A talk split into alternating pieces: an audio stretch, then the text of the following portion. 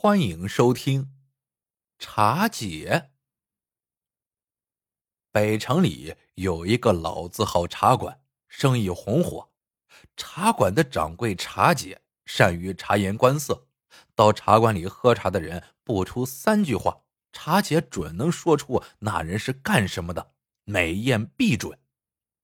这天，茶姐的一个老茶客老张来了，他身后还跟着一个人。按老规矩，老张要茶姐猜猜他身边这位是干什么的，猜对了他付双份茶钱，猜错了茶就白喝。茶姐上下打量老张身边那位，只见那位长得挺端正，穿着干净，可就是不说话。这时，老张又开口了：“还是老规矩啊，你跟他说三句话。”你就得说出他是干什么的，不然就算你输。茶姐说：“行。”正说着话呢，门口进来两个中年妇女，一个胖，一个瘦，都拄着拐棍子，穿着破旧，身上背着一个破兜子，手里拿着个茶缸子。胖妇女进来之后，摇着手里的茶缸子，走到茶姐面前。那意思是让茶姐施舍点小钱。茶姐从柜台里拿一毛钱放到了茶缸里。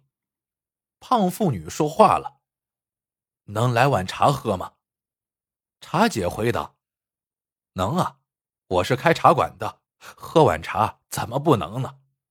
说着就给胖妇女端上了一碗茶。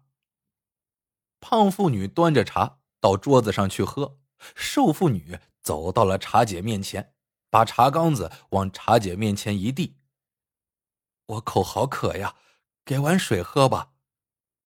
茶姐一指柜台上，那儿不是有水吗？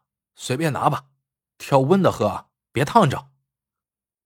瘦妇女从柜台上端了一碗茶，倒进茶缸里，说了声谢谢，转身出了茶馆。这时。胖妇女也把茶水喝完了，起身也要走。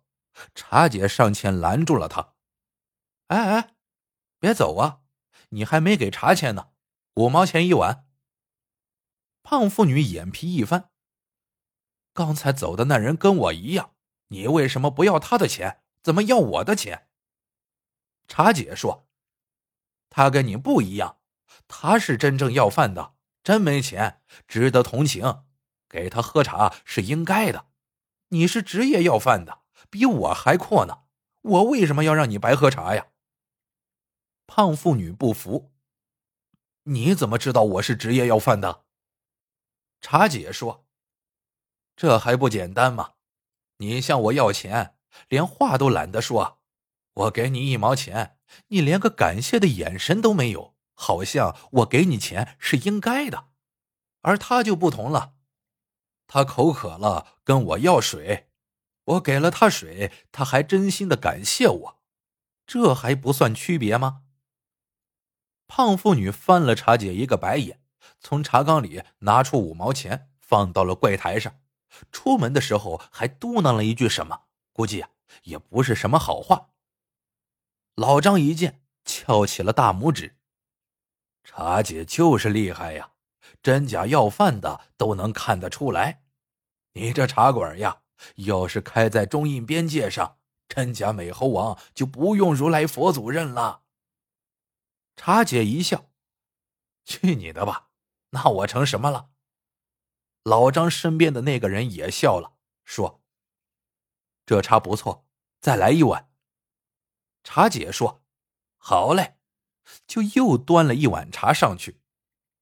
老张在一旁起哄道：“茶姐。”一句了，茶姐点头说：“知道了。”心里却泛起了嘀咕：老张身边那人城府很深，直到现在才说了一句话，不露身份。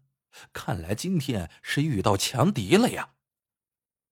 这个时候，外面又进来了一个人，个子挺高，眼神四下乱学嘛。进来之后，往桌边一坐，也不看茶姐。眼睛盯着外面，要了一碗茶，一边喝一边看着外面。这时，老张又要了一碗茶，说：“茶姐，我这哥们儿是干什么的？你到底猜得出还是猜不出啊？”老张旁边的那位也说：“是啊，我一会儿还有事，你倒是快猜呀！我也想看看你的本事。”老张笑了：“茶姐，这可是第二句了。”茶姐正要说话。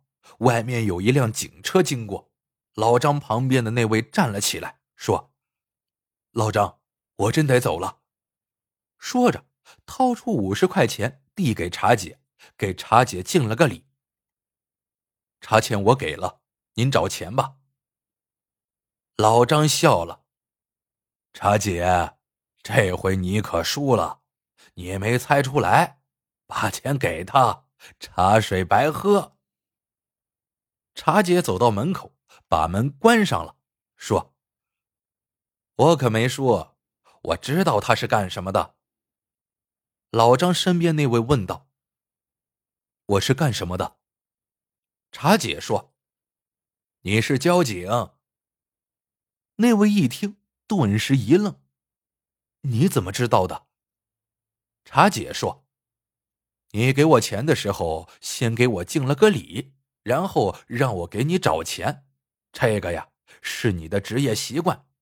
你给我这钱，实际上是在给我开罚单呢。等着我找钱，实际上是等着要我的驾驶本呢。你说对不对呀？那位一听，一翘大拇指，真厉害。行了，把驾驶本给我吧。屋里的人一听，全都乐了。但茶姐没乐，为什么？因为刚才进来的那个大个子扔下一块钱，起身要走。茶姐挡住门，对交警说：“警察同志，你快把这大个子拦住，他八成是个逃犯。”大个子一听，脸色顿时大变，从身上掏出一把弹簧刀，在空中一比划：“全都闪开！我可是杀过人的。”杀一个是死罪，杀两个也是死罪。你们识相点别惹我！快上路！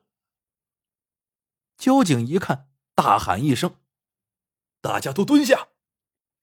然后双臂一晃，不知怎么弄的，就把大个子按倒在地，夺了刀子，把大个子两只胳膊反扣住了。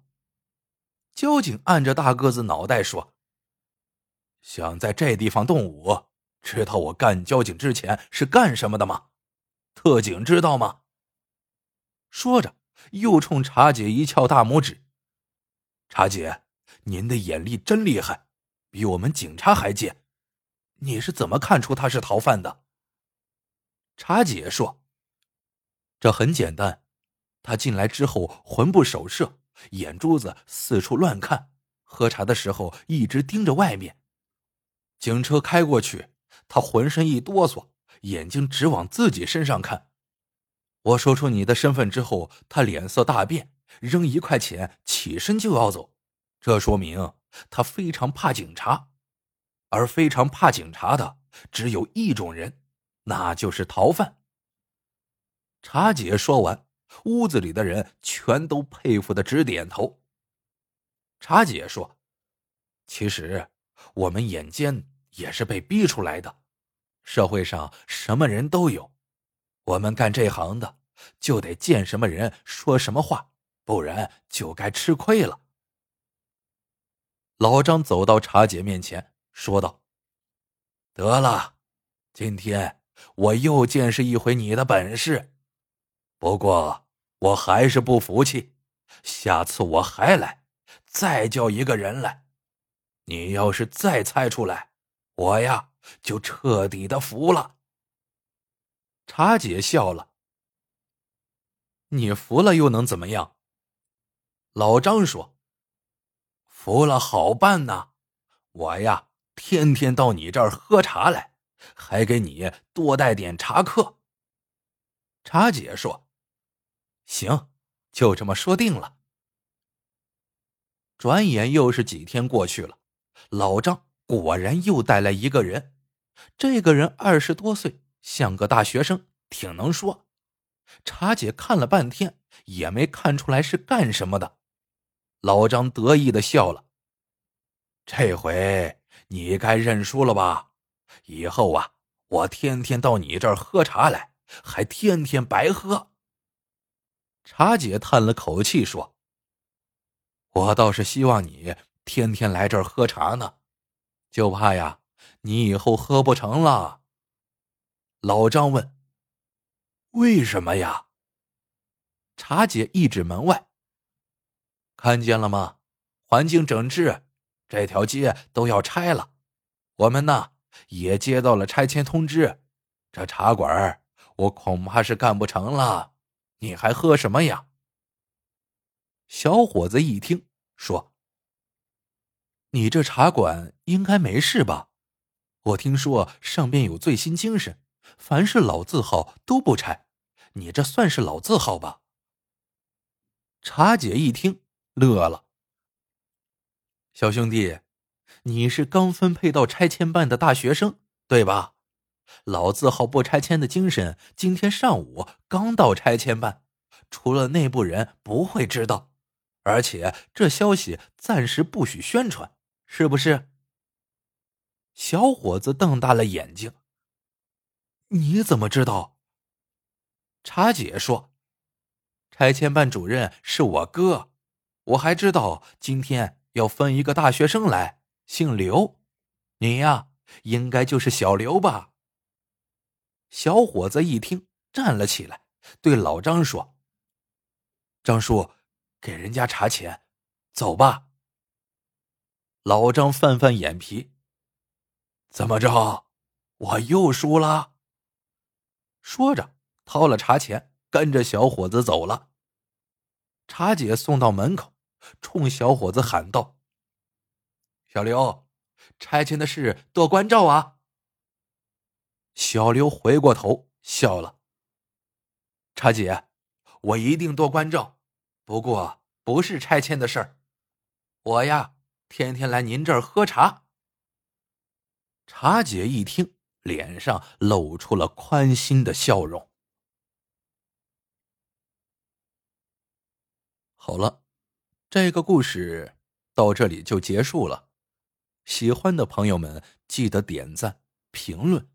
收藏，感谢您的收听，我们下个故事见。